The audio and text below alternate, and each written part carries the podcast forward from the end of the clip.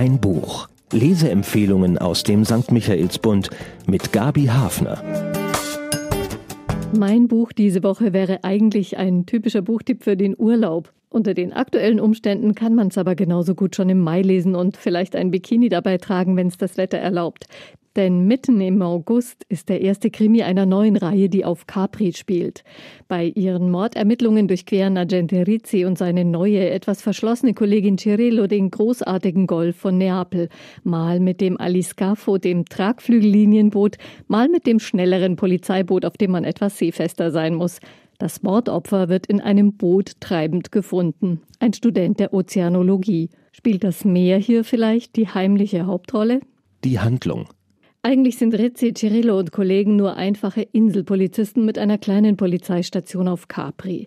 Sie kümmern sich meist um Parksünder und ähnlichen Kleinkram. Aber als ein Toter gefunden wird in der beliebten Badebucht an der Punta Carena, sind sie im verschärften Funktionsmodus und lassen sich das Heft des Handelns von den eigentlich zuständigen Kripo-Kollegen in Neapel nicht aus der Hand nehmen. Das Opfer ist Hobbymusiker, Frauenschwarm und angehender Meeresbiologe. Eine Rolle, die man gut mit dem jungen Johnny Depp besetzen könnte. Seine Begleiterin ist verschwunden. Sogar ihr Bruder sucht nach ihr. Wo lässt sich da ansetzen? Viele Gespräche werden geführt, viele Espressi getrunken, bis die Ermittler auf erste Spuren stoßen.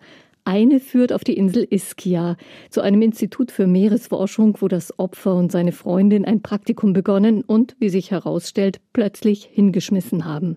Auf Ischia lässt sich tatsächlich die Zukunft des Meeres im Klimawandel erforschen, weil dort natürlicherweise CO2 aus dem Meeresboden aufsteigt und eine Versauerung anstößt.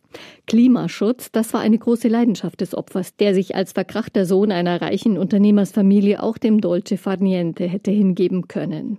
Hat ihn diese Passion vielleicht das Leben gekostet oder waren es doch bekanntermaßen häufige Mordmotive wie Eifersucht oder ein Familienkonflikt?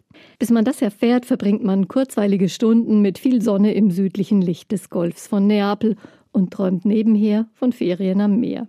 Der Autor könnte in diesem Fall auch eine Autorin sein. Luca Ventura ist nämlich ein Pseudonym. Da hat sich ein Krimi-Autor die herrliche Inselwelt um Capri auserkoren, um dort eine neue Reihe anzusiedeln und dafür gleich einen Zweitwohnsitz am Golf von Neapel eingerichtet. Tja, da kann unser eins mit dem Homeoffice nicht mithalten. Die große Achtsamkeit, mit der die Rolle der Frauen in diesem Krimi behandelt wird, spricht eher für eine Autorin. Original italienisch ist das Buch aber wahrscheinlich nicht. Es fehlen nämlich sämtliche Hinweise auf Übersetzer. Also ein deutschsprachiger Krimi-Erfinder. Auch diese Tatsache wird wahrscheinlich noch ans Licht kommen. Jedenfalls entsteht gerade der zweite Krimi mit den Agentes Enrico Rizzi und Antonia Cirillo. Der Sound. Hier hat sich jemand bewusst von allen Italien-Klischees ferngehalten. Es gibt keine übertriebene, händefuchtelnde italienische Redseligkeit bei den Figuren, keine langatmigen Ruhmesworte über die Schönheit Capris. Schließlich sehen wir sie mit den Augen eines Eingeborenen, der seine Insel durch und durch kennt und im Obstgarten seiner Eltern ökologische Methoden anstößt. Bemerkenswert sympathisch, dass hier nicht die Urlauber im Mittelpunkt stehen, sondern die Menschen, die mit dem Massentourismus leben. Also nicht Sommer, Sonne, Ferienlaune auf Teufel komm raus. Viel Realitätssinn bringt auch der Ausflug in die Meeresforschung in die Geschichte, denn die Klimaerwärmung macht ja vor den blauen Grotten dieser Erde nicht Halt. Die beiden Ermittler sind sympathische Personen, die aber auch Reibungsflächen bieten, vor allem Agente Cirillo, die aus Norditalien strafversetzt wurde. Sie ist eher der herbe Gianna Nannini-Typ und hat ihr Potenzial in diesem ersten Krimi sicher noch nicht ausgeschöpft. Für wen? Leser, die Krimis eher zur Entspannung lesen und dabei gerne ein bisschen in der Welt herumkommen, aber doch einen ausgeklügelten Fall vorgelegt bekommen wollen und ein anspruchsvolles Setting, die werden mit Luca Ventura und seinen durchwegs interessanten Personen gern auf die Reise nach Capri gehen. Ein kleines Ferienerlebnis für den Kopf mit einem uneitlen Brunetti-Kollegen, der seine Karriere noch vor sich hat. Zahlen, Daten, Fakten. Ein Capri-Erlebnis, das den Reiseverboten trotzt, ganze 336 Seiten lang, mitten im August von Luca Ventura. Der Capri-Krimi ist bei Diogenes erschienen und kostet 16 Euro.